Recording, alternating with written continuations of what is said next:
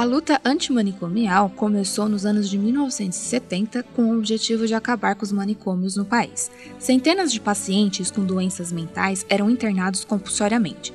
Nesses hospitais psiquiátricos, até a luta antimanicomial, eram comuns os choques elétricos, a lobotomia, aquela cirurgia que separa o lobo pré-frontal das demais partes do cérebro, fazendo com que o paciente não tenha mais reação, choques insulínicos, infecção por malária, banhos frios e até agressões físicas.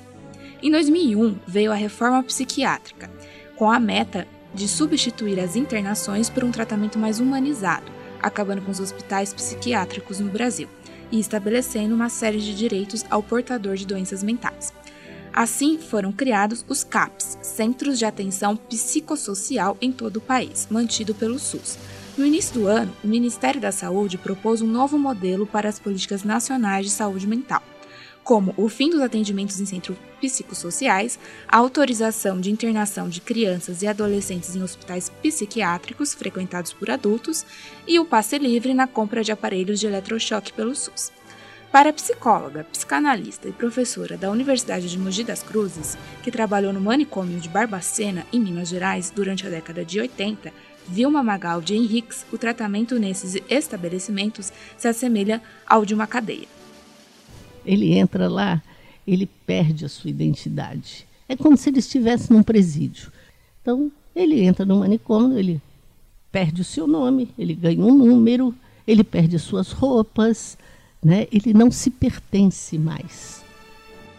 André Carlos Nogueira, de 38 anos, está em tratamento há 14 anos porque foi diagnosticado com esquizofrenia. Ele já ficou internado por um período de um ano em um hospital psiquiátrico e conta que os pacientes eram maltratados.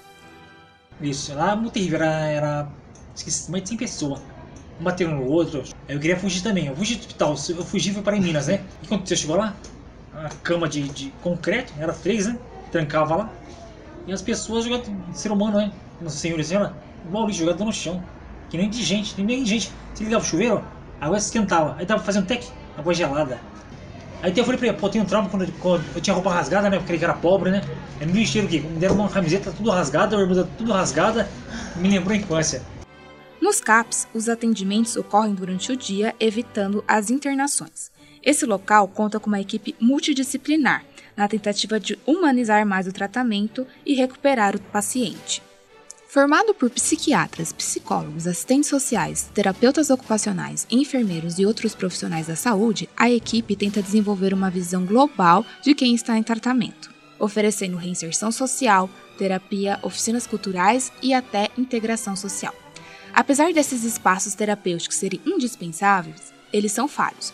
O número de CAPs existentes no Brasil não dá conta da demanda de pacientes e essa falta contribui para que eles tenham recaídas e surtos. Outra queixa dos doentes é a falta de medicamentos que o governo oferece sem custo para aqueles que não têm condições financeiras nos postos de saúde.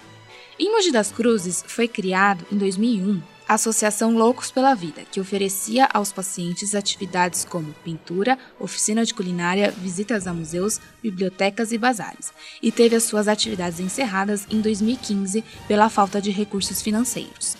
Jair José Costa, de 50 anos, diagnosticado também com esquizofrenia há 21 anos, fez parte da associação desde o começo e afirma que as atividades e oficinas lhe faziam muito bem. Biblioteca e bazar. Além da falta de CAPs e de medicamentos, outro problema que os portadores mentais enfrentam é o preconceito. André conta que sabe bem o que é isso. A discriminação é muito feia, muito ruim a discriminação. Se sente vergonha, se sente humilhado, se sente de pra, pra baixo, se um monstro para a sociedade.